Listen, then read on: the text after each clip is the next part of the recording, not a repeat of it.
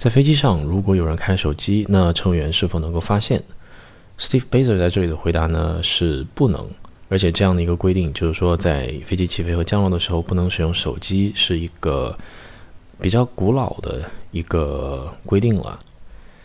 对于现在而言呢，信号塔它会去根据你手机移动的速度来进行识别。那当你手机运行速度超过一定极限的时候呢，它其实是会停止发射信号。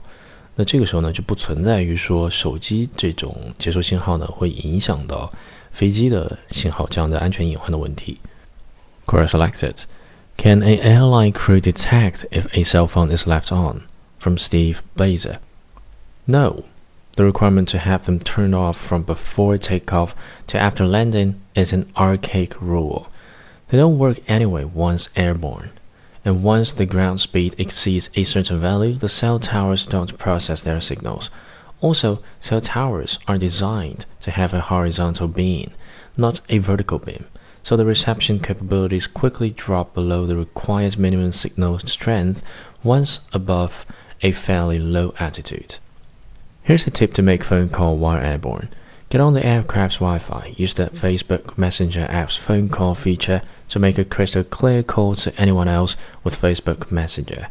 Now you can be annoying all of the time.